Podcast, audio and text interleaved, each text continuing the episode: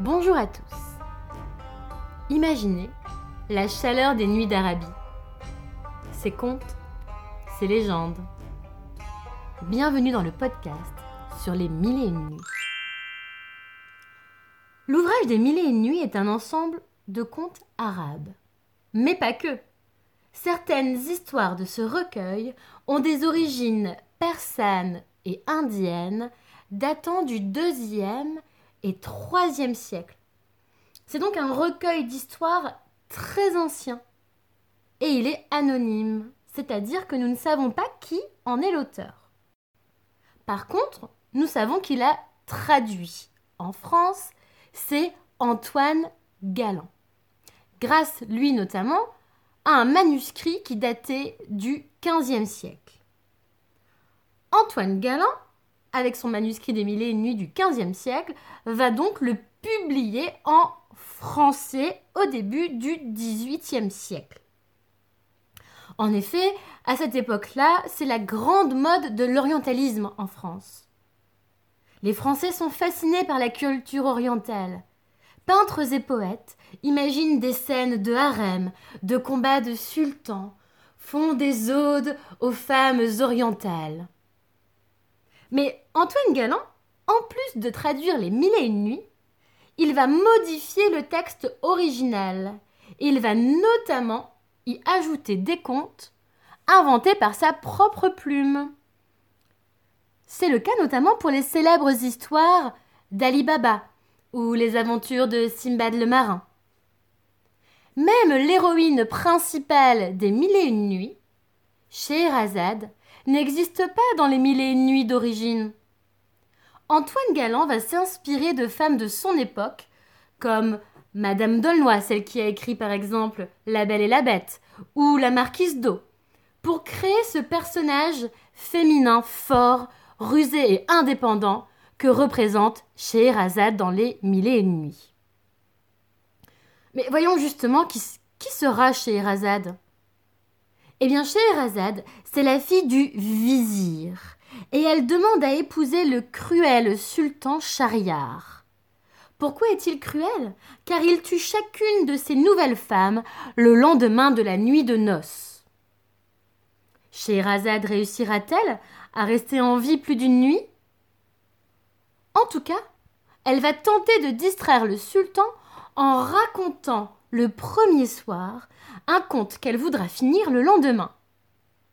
Suscitant la curiosité de Chariard, ce dernier acceptera de lui épargner la vie un jour de plus, afin de savoir la fin du conte. Ce que vous devez surtout retenir, c'est que les mille et une nuits, c'est un récit en tiroir ou enchâssé, c'est-à-dire que nous avons un cadre principal, l'histoire de Scheherazade et de Shahriar, et que l'on a des histoires dans cette même histoire. Imaginez un vieux meuble, muni de plusieurs tiroirs. Vous en ouvrez un gros, et à l'intérieur de ce tiroir se trouve un deuxième tiroir, plus petit, cette fois-ci. Eh bien, Les Mille et une nuits, justement, c'est ça. C'est un récit en tiroir. Mais Voyons donc le début. Pourquoi Chariard est-il aussi cruel?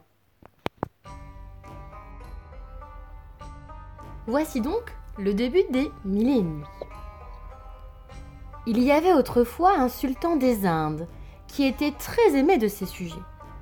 Il avait deux fils, Shahriar et Shaheznan. Quand ce roi mourut, l'aîné Shahriar le remplaça sur le trône. Il confia à son frère le gouvernement de la Grande Tartarie, dont la capitale était Samarcande.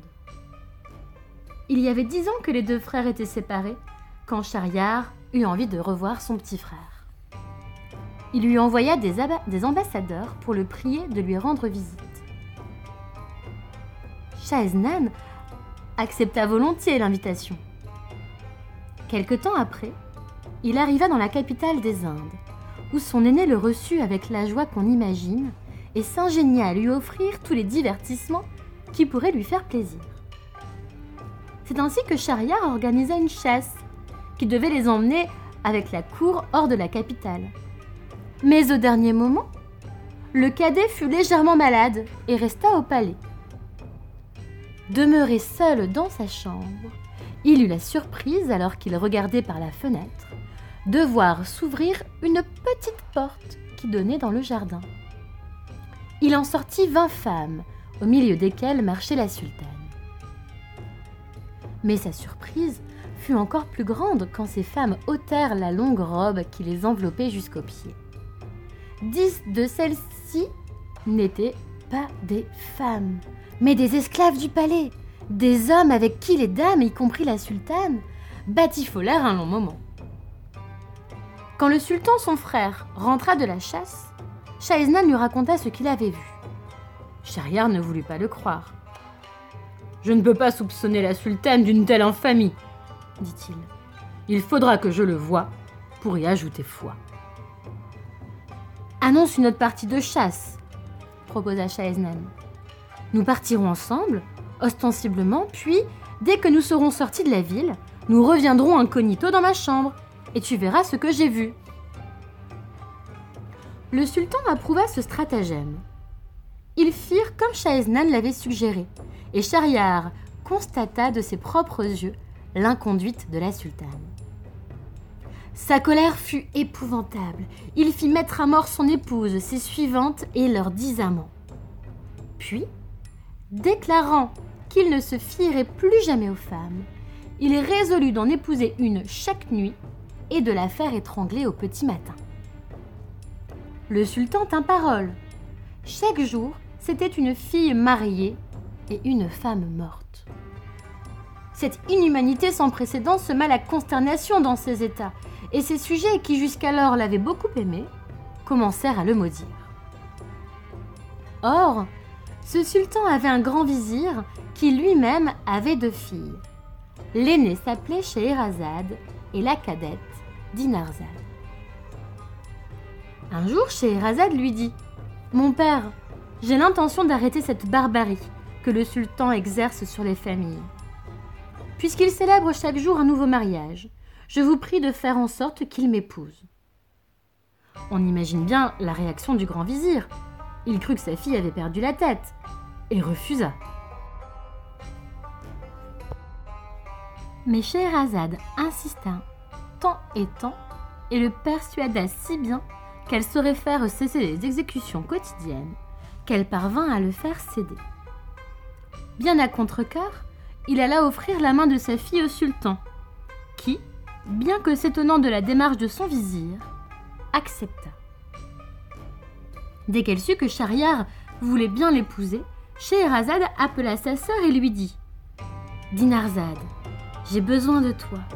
Je m'arrangerai pour que tu couches dans la chambre nuptiale. Prends soin de m'éveiller une heure avant le jour en disant Ma sœur, si tu ne dors pas, je t'en prie de nous dire un de ces beaux contes que tu connais. Aussitôt, j'en raconterai un. Et je pense par ce moyen faire sortir le peuple de l'épreuve qu'il traverse. Les noces furent célébrées le jour même. Le soir venu, Scheherazade et le sultan se couchèrent dans un grand lit sur une estrade, et Dinarzade sur un lit de camp, dans un coin de la chambre. Une heure avant le jour, elle ne manqua pas d'éveiller sa sœur, comme celle-ci lui avait demandé de le faire. Sire, dit alors Scheherazade, me permettez-vous de faire ce plaisir à ma sœur? Le sultan ne s'y opposa pas et Scheherazade commença un conte mais elle eut soin de s'interrompre avant la fin, au moment où le jour allait paraître. Elle savait en effet qu'à ce moment-là, Chariard devait se lever pour faire sa prière. Sire, dit-elle, si vous vouliez bien me laisser vivre un jour de plus, je pourrais terminer mon histoire la nuit prochaine. Le sultan, qui était curieux de connaître la fin du conte, accorda le sursis. La nuit suivante, une heure avant le jour, Dinarzade éveilla sa sœur en lui faisant la même demande. Mais Scheherazade prit soin de s'interrompre à nouveau au moment où le jour paraissait, sans avoir achevé son récit. Piqué par la curiosité, le sultan lui accorda un jour supplémentaire. Ce petit manège se répéta la nuit suivante, puis celle d'après, et encore celle d'après. Il dura en fait mille et une nuits. Au bout de tout ce temps, le sultan avait totalement oublié sa colère. Il n'avait pas pu s'empêcher d'admirer le courage et la sagesse de Scheherazade. Il avait eu le temps aussi d'apprécier toutes ses autres qualités, qui étaient nombreuses. Si bien qu'au matin de la mille et unième nuit, il lui dit Aimable Scheherazade, tu m'as guéri de la rage meurtrière. Je renonce en ta faveur à la loi cruelle que je m'étais imposée. Cette agréable nouvelle fait de se répandre dans le royaume. Elle valut à la sultane Scheherazade et à son époux, redevenu sage, la bénédiction de tout leur peuple.